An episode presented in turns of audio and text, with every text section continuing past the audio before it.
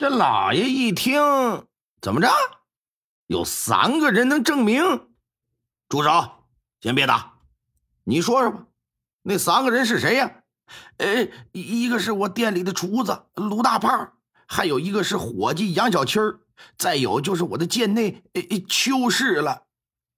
老爷一听，说：“既然有证人，行啊，派人给传唤到县衙吧，过来问问话，过过堂。”据卢大胖和杨小七交代，昨晚饭馆老板和刘天赐喝酒，一直喝到夜里十点多，俩人喝的都是不省人事，倒在桌子之上。由于先前饭馆老板有交代，让这个天赐啊在店里过夜，他们呢收拾了碗筷之后，就先把天赐给搀扶到饭馆后头那小隔间去了。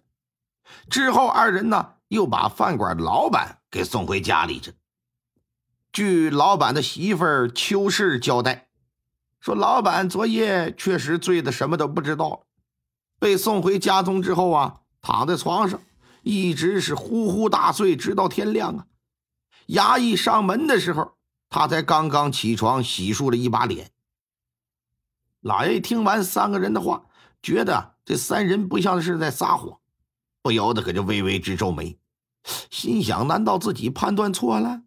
凶手难道说不是这饭馆的老板？如果老板真的也喝多了，那必然没有作案的可能。作案的人一定得是个头脑清醒、行动敏捷之人，否则绝无可能潜行入刘家行的奸杀之事。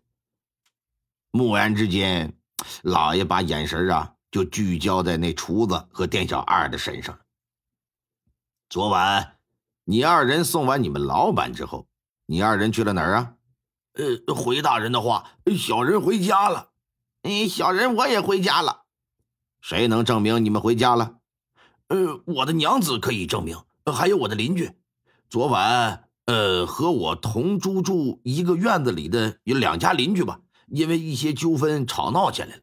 我送完老板回到家的时候，刚好赶上。由于啊两家关系都非常好，小人就进行劝解，一直到将近夜里十二点，这才上床睡觉。哎，是我这一个人住，没人能为我证明啊，老爷。老爷一听，到厨子家里做一番调查，结果显示这厨子所言非虚，排除了他的嫌疑。那店小二无法自证清白。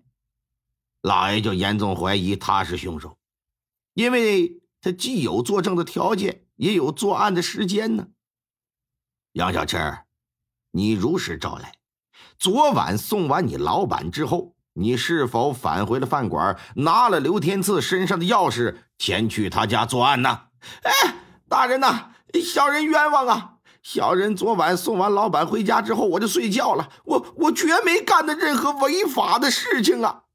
你说没干就没干呢？你若不快快招供，本官可就要对你用刑啊！喂，老爷，难道小人无法证明清白，就一定得代表这事是我干的吗？大人，咱断案总要有真凭实据吧？这只靠想象，恐怕会有冤假错案吧？混账！你是什么东西，竟敢教训起本官来了？来呀，先给我打他二十大板！两旁衙役把这店小二摁倒在地，拿着板子噼里啪啦就开始打，打的那叫一个惨叫连连呢。可认识哭爹喊娘，也不承认自己到刘家去奸杀人命。老爷一看，命人到他住处查抄所有家产，拿到县衙来。衙役在查抄的过程之中呢，就发现床底下。藏着一个上了两把锁的大箱子，撬开一看，里头不是字画古玩，就是金银首饰。你说你一个饭馆里的伙计店小二，竟然能有这么多值钱的物件，这显然不正常。把这箱子就给抬过来，拿出所有的东西来。老爷让相关人等进行指认，看看这里有没有自己的物品。结果呢，刘天赐发现。其中一个明成化年间的青花瓷瓶，哎，还有一副米元璋的字儿，以及一副《兰亭序集》，都是他家里的物件。其中啊，那《兰亭序集》还是他临摹的。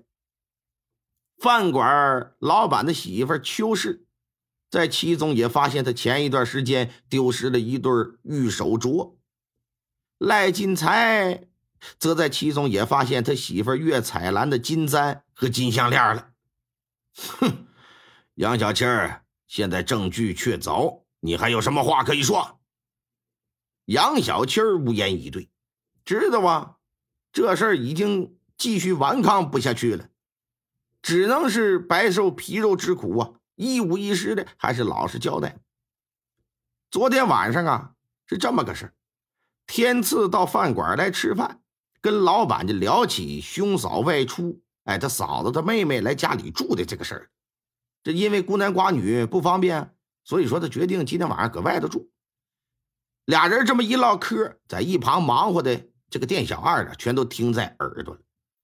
当听到饭馆老板让天赐在饭馆过夜，天赐也同意之后，这家伙就动了歪心眼了。这店小二对刘家兄弟还是挺熟的，他知道刘家虽然不是高门富户，但也是有些钱财的。另外，家中还有一个女人啊，他可是有日子没尝过女人的滋味了。